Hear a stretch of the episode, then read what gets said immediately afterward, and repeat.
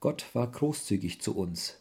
40 Jahre als Missionar der Marburger Mission in Asien von Erika und Imo Scharrer.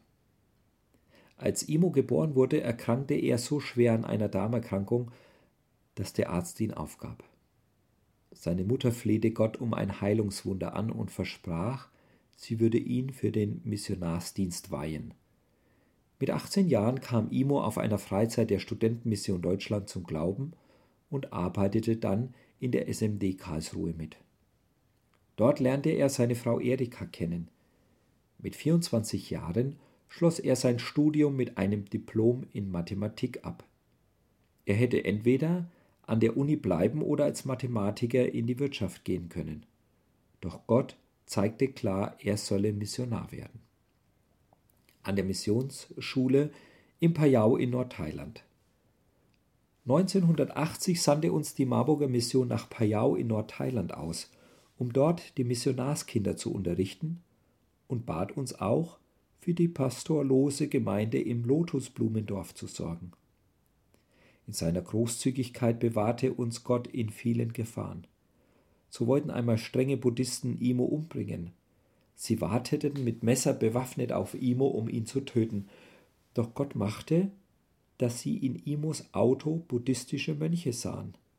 So wagten sie es nicht, ihm etwas anzutun. In Chiang Mai an der Universität.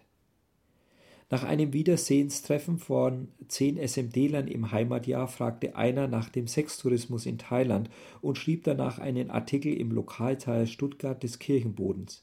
Imo hätte dort einen Vortrag gegen Sextourismus gehalten.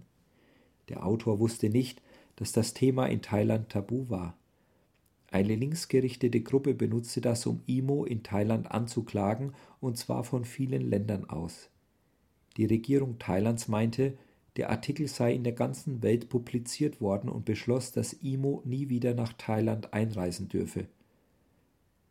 Sie wandten aber neun Jahre lang diesen Erlass nicht an.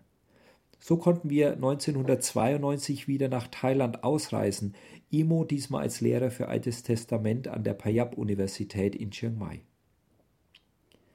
Ein AIDS-Kranker wollte Imo töten, als Imo in der Gemeinde Mechong die Probepredigt einer Studentin hören sollte. Aber Imo musste zuerst ein Kind zum Arzt fahren. Als er zurückkam, schloss die Studentin ihre Predigt gerade ab. Erika sagte, sei nicht traurig, bis eben war der AIDS-Kranke hier, um dich zu erschießen. Ja, unser Gott ist groß. 20 Jahre Taiwan. Seit 1992 kamen Thai-Gastarbeiter nach Taiwan. Frau Daruni brachte ihnen das Evangelium.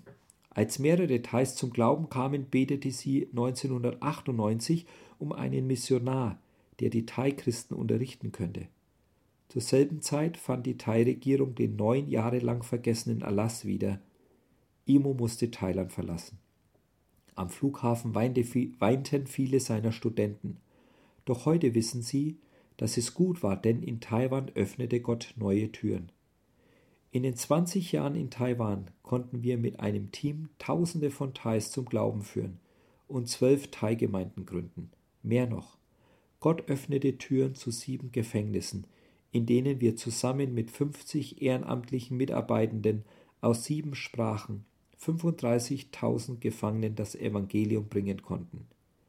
Ja, Gottes Wege sind zum Staunen.